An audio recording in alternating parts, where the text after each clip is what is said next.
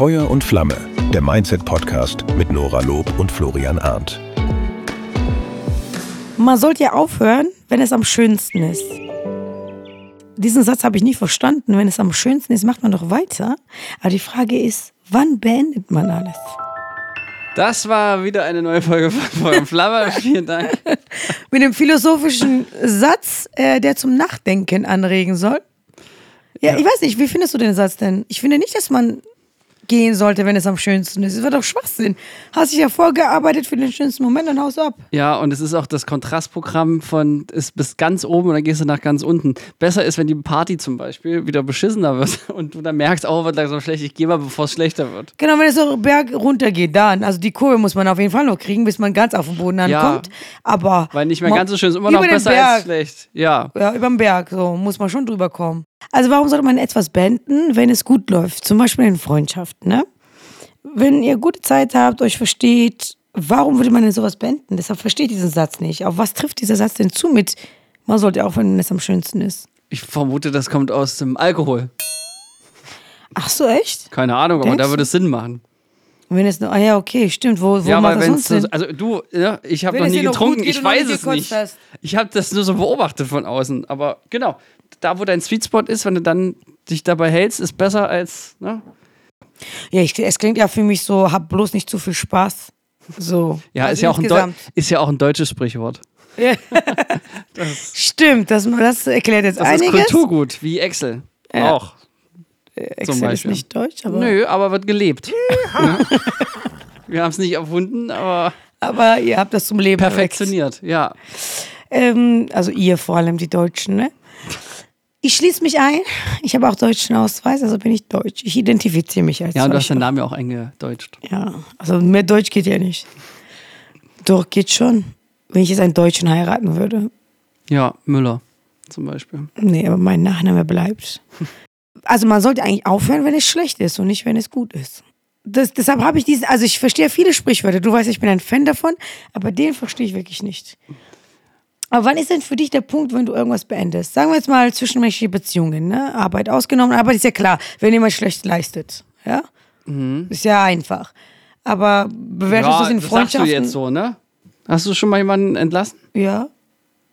Und? ja. Ist schon schwierig, Wollte ich aber, gerade sagen. Also, aber du weil übrigens, das ist auch Fun Fact, in Deutschland ist mangelnde Leistung kein Kündigungsgrund. Hä? Wieso das Ja, denn? ungenügende Leistung ist kein Kündigungsgrund. Warum nicht? Ich weiß nicht, frag mal Deutschland, weil wir ein Arbeitnehmerland sind. Ich weiß es nicht. Du darfst nicht offiziell unter dieser Prämisse kündigen. Dann kriegst, kannst du vor das Gericht gezerrt werden und dann heißt ja hier, ungenügende Leistung ist kein Kündigungsgrund. Ich, ich weiß auch nicht, in der Leistungsgesellschaft, wo das schon im Namen drin steckt, bin ich das eine gewagte These, aber ist tatsächlich so, da muss man andere ähm, äh, Pseudogründe finden.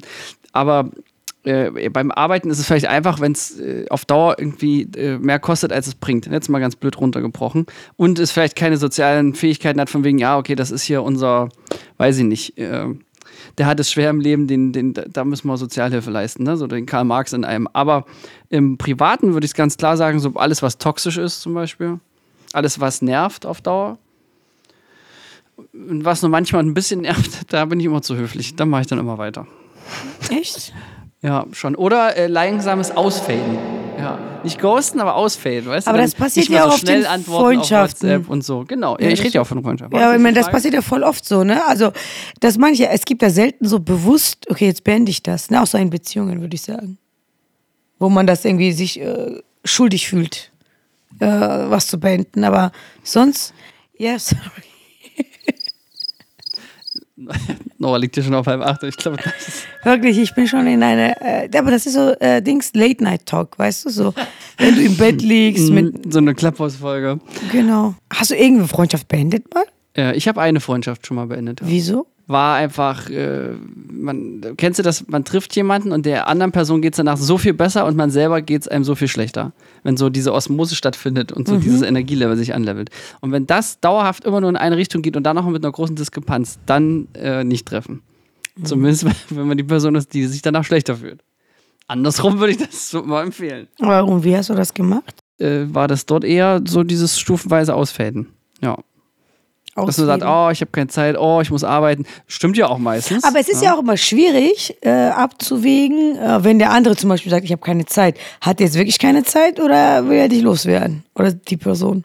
Ist ja schon schwer, ne? Ja, aber, aber ab dem dritten Mal wird es ja schon komisch, oder? Irgendwann merkt man es doch. Ist das nicht so die deutsche Variante, das so höflich zu sagen, dass es schlecht ist, weil man sagt ja nie, dass es schlecht ist? Ja, ich finde es auch schwierig, direkt zu sagen, weißt du, du nimmst. Ich finde, wenn man Kritik äußert, dann ist ja die Beziehung ja noch wichtig. Also bei Freunden, wo ich das, Das gesagt für den nächsten Ehestreit. äh, bei Freunden, es ist ja wirklich so, bei Freunden, wo du dir diese Mühe machst, über deinen Schatten zu springen und das Negative anzusprechen, mit denen bin ich immer noch befreundet. Weil das bindet einen ja auch.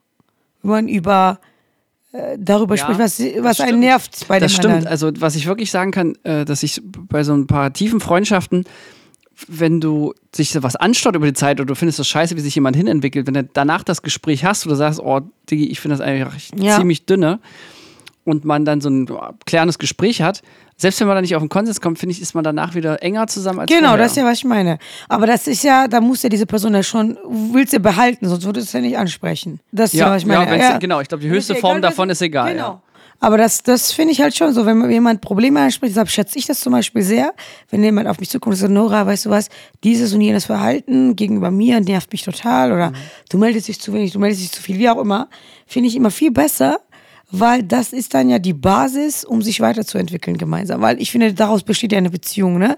Du kommst dich ja näher, mal auseinander und man findet immer zueinander. Und äh, man merkt auch, wie wichtig es dem Gegenüber ist, wenn er da darauf eingeht oder die Person darauf eingeht.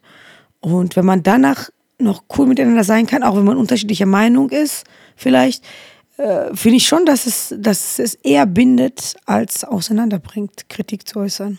Bei mir ist es so, mit der Zeit laufen immer mehr Sachen an, egal beruflich oder man hat so Rituale, ne? Samstagmorgen gucke ich meine VR Weekly News, hier Newsletter lesen, da, da, da. So, das wird ja eher nicht weniger, immer eher mehr. Und wenn man ja auch noch sowas wie Flexibilität und auch Platz für Neues haben möchte, ähm, habe ich es manchmal, komischerweise an Bahnhöfen kommt mir das. Wenn ich irgendwo sitze und mal wieder die Deutsche Bahn auf sich warten lässt, habe ich ein kleines Notizbuch immer dabei, obwohl ich das nur zweimal im Jahr brauche meistens auch nach längeren Urlauben. Und dann äh, schreibe ich mir auf, was mir wirklich wichtig ist. Und gucke dann, also nein, erst schreibe ich mir auf, was mache ich gerade so im Schnitt. Ne? Ist egal, ob jetzt äh, karrieretechnisch, so von wegen Regie oder Speaker, Humorspeaker oder so, oder eben privat. Und dann schreibe ich das so auf, was, mit was verbringe ich meine Zeit. Und danach mache ich im Prinzip eine Not-to-Do-Liste und sage, okay, was will ich denn nicht mehr machen? Und was können andere zum Beispiel besser, ne, jetzt im Beruflichen? Und kringel dann ein, worum es mir am meisten geht. Weil du kannst ja ne, dreimal irgendwo Fokus setzen, ist nirgendwo Fokus setzen. Guckst mich gerade so entgeistert an. Nee. Hey, ich bin nur begeistert, dass du was aufgeschrieben hast. Ja. wow, jetzt hast du mich. Ja, you got me. Wo ich mich sonst immer drüber lustig Ich mache. dachte, wir meinen das, meint das jetzt ernst oder findet ihr das gerade? Ich versuche euch durchzuschauen. Nee, ich habe die Liste ist hier wirklich dabei. Kann ich dir zeigen? Ja, zeig ja. mal. Ich möchte Ja. Beweise, nicht nur rumlabern. Ah, jetzt klingt wieder schlechte Ausrede, aber ich habe gerade so ein Notizbuch gewechselt. Genau, hat dein War Hund gegessen. Hat er- Ja, der- oh, ja, Notizbuch voll. Ich habe noch nie mein Notizbuch voll gekriegt, obwohl ich die mal alles Ja, aufschreibe. zu wenig, ganz einfach nur. Ja, danke für den Tipp. Ja, du musst, also, oder ich mache es auch gerne auf dem Flipchart äh, bei mir auf Arbeit, weil es einfach immer so größer ist. Und ähm, dann bespreche ich das tatsächlich manchmal auch noch mit meinen Ängsten. Ähm, also, ne, jetzt, ja, nee, im Privat spreche ich mit niemandem drüber, aber beruflich spreche ich mit den Ängsten darüber. Und dann teile ich das dann auf und habe dann wieder mehr Zeit. Und Bis ich dann irgendwann wieder alles voll ramsche wie so ein Messi. Also du verabschiedest dich immer von Sachen und dann machst du diese Lehre mit anderen Dingen voll. Fülle ich dann mit anderem Bums zu. Der vermeintlich mehr, nein, der im besten Fall natürlich mehr zu meinen eigentlichen Hauptzielen passt. Ja, das macht ja auch Sinn, immer Schritt für Schritt vorwärts kommen sozusagen. Aber äh, was ist denn der Punkt, wo du entscheidest, von was du dich verabschiedest? Und Cut. Florian, dein Werbepart kommt jetzt. So, sind wir doch mal ehrlich. Welches Unternehmen sucht nicht gerade händeringend Mitarbeitende? Gefühlt alle. Und es ist wohl so, dass ich in den letzten Jahrzehnten einen Sack voll Recruiting-Filme gedreht habe. Da hat vielleicht der ein oder andere auch mal innerhalb von einer Woche 50 Bewerbungen erzeugt. Nach einer wahren Geschichte übrigens. Und wie es der Zufall jetzt so will, produziert unsere Filmagentur Sons of Motion solche Werbefilme aller Art. Mehr Infos dazu findet ihr in den Shownotes und natürlich im Web unter Sons of Motion. In dem Sinne, das Leben ist zu kurz für schlechte Filme. Danke. Und wir kommen aus der Werbung in 3, 2, 1. Mm, Ja, jetzt das wird dich überraschen, Nora. Schreib's auf. Nee, von Gefühl. Flo, was Ja. ist denn heute los mit dir? Du schreibst Sachen aus und du entscheidest nach Gefühl? Das ist meine Folge. Ich kann es anders gar nicht sagen. Naja, weil wonach willst du es denn sonst bemessen? Klar, man könnte auch, gut, manchmal schreibe ich auch noch eine Pro- und Kontraliste jeweils dafür. Aber ich glaube, dass so diesen großen, das große Ziel, das, das spürst du oder spürst du halt nicht. Und scheinbar kann sich das ja auch ein bisschen ändern. Zum Glück meistens bei mir nur Nuancen, aber ach, weiß ich nicht, man kann so viel Zeit verschwenden und das unterstelle ich mir auch selber permanent. Wenn du überlegst, wenn wir, wir äh, buchen zum Beispiel unsere Arbeitszeiten und am Abend denke ich mir immer, also nicht immer, aber immer öfter, um Gottes Willen, wa- was kann ich denn jetzt aktiv auf Filmarbeit buchen? Und wenn dann der, die, die, der prozentuale Anteil immer geringer wird, dann denke ich mir irgendwas, es gibt solche Tage, aber wenn das so, wenn die ganze Woche aussieht und aus der Woche wird Monat und aus dem Monat wird ein Jahr, dann läuft ja irgendwas schief. Und da dann, äh, glaube ich, kann man auch nur radikal davor gehen, weil das ist ja so ein schleichender Prozess und man selber neigt ja offensichtlich, oder ich neige dazu, dann immer irgendwie so die Ablenkung zu finden. In Dingen, die zum Beispiel einfach sind, angenehm sind oder, äh, weiß ich nicht, das mit dem Speakertum zum Beispiel, ne? Jetzt kriege ich hier äh, einfach mit einer echt hohen äh, vierstelligen Speakergage für eine halbe Stunde reden, werde ich gebucht. Ne? Das ist super klasse. Dafür muss ich sonst fünf Tage Regie führen unter harten Bedingungen mit zwölf Stunden äh, Drehzeit. Aber wenn es jetzt nur noch ums Monetäre gehen würde, würde ich nur noch das machen. Aber das, das was mich ja tatsächlich äh, viel mehr erfüllt, ist ja äh, Filmwelten schaffen äh, und Publikum begeistern. Ja, witzig, ne? Macht man bei KI, äh, bei Vorträgen auch, Publikum zu begeistern, aber beim Film skaliert das einfach ein bisschen besser. Auch mal an einem schlechten Tag läuft der Film immer gleich ab. Ich finde das so lustig. Du hörst dich an wie Nora 2.0. Was ist denn heute los mit dir? Ja, ich, ähm, dank meiner Sp Sprecherziehung spreche ich jetzt etwas tiefer, vielleicht liegt es daran. Aber die, das ist ja eigentlich immer meine Rede, ne? Wenn man, wenn du mich fragst, ja, warum machst du dies nicht, warum machst du das nicht, ich fühl's dann einfach nicht. Was soll ich machen? Man muss das fühlen, sonst wird man nicht glücklich. ja, komisch. Das sagt meine Sprecherzieherin auch immer. Das mit dem Fühlen. Ja, doch, das ist so. Ach, keine Ahnung. Ich das muss sagen, ich hatte jetzt ein paar Wacherlebnisse, nämlich ähm, bei diesem Sprechertraining. Ich hatte jetzt erst wenige Stunden, aber dann sagt die so, ähm, atme mal ähm, in deinen Bauch und dann überleg mal, äh, was das mit dir macht. Und das klingt jetzt wieder so wie so eine blöde Schulübung, ne? Und ich dachte mir, oh Gott, so Grundschulturnen oder so, ne? Und was hast du gespürt? Ich habe da dreimal meinen Bauch eingeatmet und dann dachte ich mir, what the fuck? Ich mag das nicht, weil wenn ich tief einatme, wird mein Bauch größer. Und wenn ich auf der Bühne stehe, möchte ich alles nur nicht, dass ich äh, wirke, als hätte ich einen dicken Bauch. Und diese, er diese Erkenntnis hatte ich in dem Moment, wo ich mal kurz in mich reingehorcht habe, wie man in Thüringen sagt. Und dann dachte ich, jetzt macht alles Sinn, weil dann musste ich das erstmal akzeptieren, um besser atmen zu können, um dann wiederum auf der Bühne. Und sie hat dann so einfach gesagt, ja, aber dann sieht man doch, dass du atmest, dass du lebst, damit sich was bewegt und nicht, dass du immer so steif bist und nur deine Hände bewegst. Und das hat mit einem Schlag, ne? Und dann hat sie auch gesagt, hast du nicht noch vor drei Sätzen gesagt, dass äh, Selbstliebe, dass du, dass, dass, wie sagt man? Selbstbewusst. Nein, dass man ähm, genug Selbstliebe hat. So. Und dann hieß es ja, aber jetzt der Bauch zählt jetzt wohl nicht dazu, oder was? Ne? Genau, das, das kenne ich natürlich auch, war bei mir auch so, wo ich mit Moderation angefangen habe, muss ich auch damit klarkommen, dass der Bauch mal raushängt. Und jetzt mache ich das immer extra, so wie jetzt. Ja, man muss sich so akzeptieren, aber das gehört halt zum Atmen dazu, da hast du recht. Ja, wohl nicht nur zum Atmen, habe ich gehört, aber auch gerade da. Und Nora, was war das letzte Kurse, was du so beendet hast? Vieles. Also ich bin ja immer am Aussortieren von toxischen Menschen. Das spricht aber nicht für deine Akquisition von Menschen. Ähm, naja, man, äh, ich bin ja viel unterwegs, ich habe sehr viel mit Menschen zu tun. Und ich bin ja ein sehr offener Mensch und also bei mir ist man ja immer herzlich willkommen, ne? Im Sinne von, ich bin sehr offen, ich nehme jeden ja auf, so. Ähm, aber so schnell muss ich dann auch immer reagieren und auch so schnell ähm, dann die Dinge beenden, die mir nicht gut tun. Ne? Und bei mir läuft das sehr, sehr schnell ab. Weil ich ja, weißt du, wenn du schnell zulässt, musst du auch schnell verabschieden können. Und das ist halt nicht so einfach, aber immer tägliche Herausforderung, sage ich mal. Das Größte, ich denke, ich würde sagen, am meisten und äh, am krassesten beende ich die Dinge mit Männern. Weil ich halt, ja, Grüße gehen raus an Thorsten, Norbert, Herbert. und alle Namen in Alphabet einmal durch.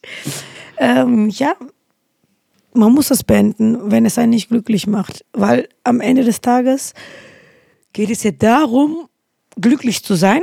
Weil wenn du glücklich bist, weil sonst wirst du selber zu so einem Energieräuber für andere, wenn du unglücklich bist. Ich habe mich dann ja auch erwischt in letzter Zeit, bis ich was Bestimmtes beendet habe, dass ich ähm, so negativ, negative Grundstimmung hatte, weil wenn du mit Leuten dich umgibst, die so dich ein bisschen schlechter behandeln oder dich nicht respektieren, dann kommst du in so einen Trott rein und dann siehst du die Welt ja auch ein bisschen blöder oder sagst so, ja, die Menschen sind scheiße und dann kommst du in so einen so eine Spirale nach unten und das immer durchzubrechen ist anstrengend, ne? Und das schleicht sich aber ja langsam rein. Das ist ja nicht so, du lernst ja nicht jemanden kennen und jemand ist scheiße zu dir und dann bleibst du da, sondern meistens ist es so, ihr versteht euch erstmal und dann kommen langsam Schritt für Schritt so blöde Momente und dann denkt man, ja, war ja nur einmal und dann ist ein schleichender Prozess wie in einer Beziehung, äh, was immer schlechter wird und das zu erkennen und immer, immer diese Aufmerksamkeit und Bewusstsein dafür zu haben, möglichst früh und wann kommt der Punkt auch, ne? Wann ist der Punkt, wo es dann zu viel toxisch, toxisch ist, ja? Wo wann ist der Punkt, wo du zu, zu schlecht behandelt wurdest, ja? Mein Bruder sagt zum Beispiel, sobald eine, äh, eine disrespektvolle Sache passiert, musst du es beenden. Sehe ich jetzt auch nicht so extrem, aber so früh ist besser als später, weil das wird nicht besser. Weil wenn man einmal zum Beispiel respektlos behandelt wurde, das ist sehr schwer, wieder normal behandelt zu werden. Wenn du einmal eine Person richtig beleidigt hast, dann ist das das neue Normaljahr zwischen euch. Und das geht immer nur nach unten. Und äh, deshalb äh, einfach, das macht auch die Erfahrung, zu merken, äh, früher beenden ist immer besser als später. So, also stimmt's doch. Man soll aufhören, wenn es am schönsten ist. Nee, wenn es anfängt schlecht zu werden. Wenn es anfängt zu stinken, wegwerfen. Ja, es wollte ich sagen, ist äh, wie bei Lebensmitteln. Ähm, jetzt mal weg mit dem kleinen Bumsachen, ne? Große, reden wir mal Tacheles. Was ist denn mit ähm, die Momente, wo man wirklich checkt, womit man, wo man Sachen äh, beendet? So Lebensumstürze. Wann ist das, Nora? Zum Beispiel, wenn du die Meldung kriegst von einer schlimmen Krankheit. Oder, was ich so beobachtet habe, wenn ein nahes Familienmitglied von jemandem stirbt. Ich habe das jetzt nur im Freundeskreis beobachtet, nicht bei mir selber dass dann sozusagen man so aufwacht, dann sprechen, brechen Leute ihr Studium ab, äh, kündigen ihr Job, nutzen die Zeit anders, weil sie feststellen, ach guck mal, äh, das, was ich hier mache, ist ja eigentlich nur Plan B. Und Was ist offensichtlich ist, es ja eigentlich ein, also es ist ja schön, wenn man dann aufwacht, aber auf der anderen Seite wäre es eigentlich gut und die Frage sollte man sich vielleicht jetzt an dem Punkt stellen, wenn man sich schon mal diesen, diesen ekelhaften Thema bis hierhin gewidmet hat, dich zu fragen, was macht denn, was wäre denn, ähm, wenn morgen ein dieser Fälle eintritt? Man kann ja auch ein positives Szenario nehmen. Was ist, wenn du morgen Millionär wirst, würdest du was an deinem Leben ändern? Das ist ja ebenfalls so ein Umbruch, der ne, so Lotto, das Lotto-Szenario. Würdest du denn was ändern, Nora? Ich glaube weniger. Ich würde noch, ich würde Immobilien kaufen. Gut investieren. Ah, wie langweilig. Hm. Ja, das wird sagen, im Sterbebett wirst du dann sagen, gut, dass ich in Immobilien investiert habe. Das war die beste Entscheidung meines Lebens. Das hat mein Fall. Leben total verbessert. Nein, ich, ich würde schon in etwas investieren. Mein Leben würde es verbessern, wenn ich Immobilien investieren. äh, Gut investieren heißt ja, dass man auch was zurückkriegt. Und also mein Ziel wäre es schon im Leben, so viel passiv zu verdienen, dass ich nicht mehr arbeiten muss. Ich glaube, das lebt sich einfach besser. Ja, klingt aber auch ein bisschen langweilig. Nö, dann kannst du doch eben recht, da hast du, ist ja scheißegal, dann hast du ja viel höheres Risikobereitschaft, weil da hast du ja wenig zu verlieren. Ja, das stimmt allerdings. Es kommt darauf an, wie man das sieht. Und dieses Gespräch hatte ich dieses Wochenende am Goldstrand. Ich habe mit jemandem geredet, der gerne, der ist Geschäftsführer von einem Laden. Ähm, und der meinte, es ist, also er würde gerne was anderes machen wollen, aber er hat Angst, das alles zu verlieren, weil er sich natürlich dahin gearbeitet hat. Und äh, der hat also ein bisschen von seinem Leben erzählt und das sind immer diese zwei Blickwinkel. Er hat ein Haus geerbt bekommen, meint er, wo er nicht, zwar nicht selber drinnen wohnt, aber er ist vermietet und er hat Einnahmen damit und hat eine Geschäftsführerposition.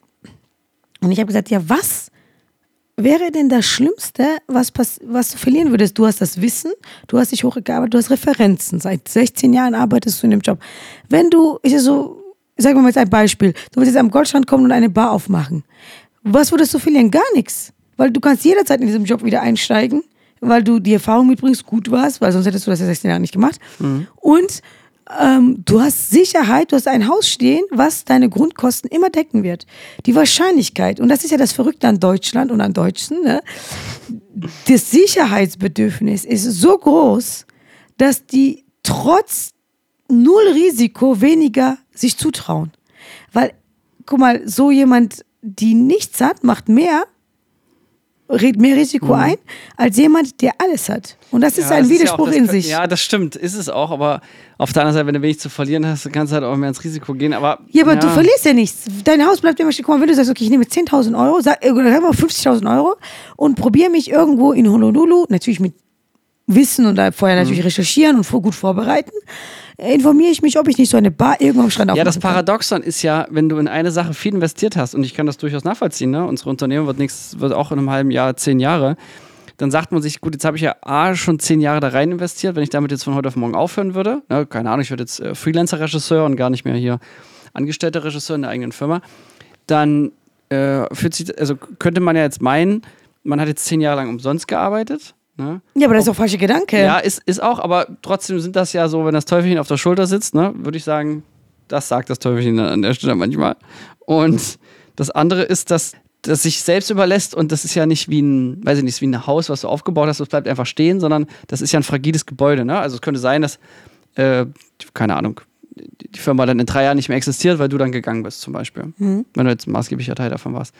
Und ähm, das ist aber auch so, oder auch wie in diesem Podcast, ne? Wir haben jetzt 220 Folgen. Wenn du jetzt aufhörst, wäre doch schade um die 220 Folgen. So Ja, aber könnte das ist doch man. der falsche Gedanke. ja, dann Weil- sag mal doch mal den richtigen, Nora. War doch auch nur so ein Pass, verstehst du? Dass dieser Podcast hier noch mal Nee, man macht ja die Dinge, weil es einen Spaß machen vor allem und weil es einen weiterbringt. Und ich sage immer, man muss eigentlich in den Dingen investieren, die man dir nicht wegnehmen kann im Leben. Und das ist dein Charakter, deine Persönlichkeit und deshalb machen wir einen Mindset-Podcast. Und das, deshalb beschäftigen wir uns damit, weil das, was du bist, kann dir keiner wegnehmen. Ein richtiger Unternehmer, der alles von Null auf aufgebaut hat, kann Oder zehn andere Sage, Sachen. Wenn du einmal eine Sache aufgebaut hast, erfolgreich und du wirklich das verstanden hast, wie das geht, kannst du zehn andere Dinge auch nochmal aufbauen. Das ist ja das Ding. Das geht um Mindset immer. Wenn du, wenn ein Millionär arm wird, wird er fünf Jahre später wieder Millionär. Ist meistens so. Die meisten, die jetzt Millionäre sind, hatten auch richtig krasse Scheitern hinter sich. Weil das Ding ist ja nicht die Dinge, wie, wie du die Dinge angehst. Mich fragt man ja auch öfters, ja, wie es zu diesen äh, Erfolgen kam und ob ich stolz bin oder ob ich, wenn ich irgendwas gewonnen habe, eine Meisterschaft. Und bei mir ist heute, wenn ich rückblickend gucke, es geht gar nicht um diese Pokale, es geht darum, was man für eine Person geworden ist, bis man dahin gekommen ist, weil man sehr viele Disziplinen gelernt hat, sehr viele grundlegende Dinge verstanden hat, wie man erfolgreich wird in etwas, wie man ähm, sich selbst geformt hat als Mensch und als Charakter, als Persönlichkeit. Und das ist viel wichtiger. Das ist etwas, worauf man stolz sein sollte. Viel wichtiger ist, dass du stolz bist, nicht, dass du Unternehmer bist, sondern dass du ein erfolgreiches Unternehmen hast, mit vielen Menschen klarkommen kannst, dass du bereit warst, dein Herz und Seele für eine Sache aufzugeben und zu investieren, das sind doch Erfolge. Und nicht, ob das Unternehmen in fünf Jahren existiert.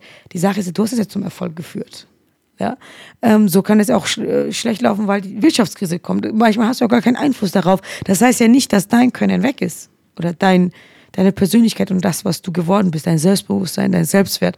Das sind ja alles sehr Dinge, die man vielleicht nicht in Zahlen sieht oder nicht in ausgedruckt, aber die sind ja viel mehr wert. Ja, Nora. Und deswegen haben wir jetzt hier auch 500.000 Abonnenten. Toll. Schön. Dann ähm, ist dem ja gar nichts mehr hinzuzufügen. Ja, wann beendest du das denn? Drei, zwei, eins. Schon wieder so eine billige Ende. Oh nee, wir werden auch immer schlechter, ne? Ja, Hauptsache der Anfang ist gut, ne? Wer bis hier durch, hierhin durchgehalten hat. Jetzt ist auch egal. Also, liebe Grüße, Dankeschön, bis später. Bis spät. Wir bedanken uns bei der Filmagentur Sons of Motion Pictures GmbH für die Unterstützung.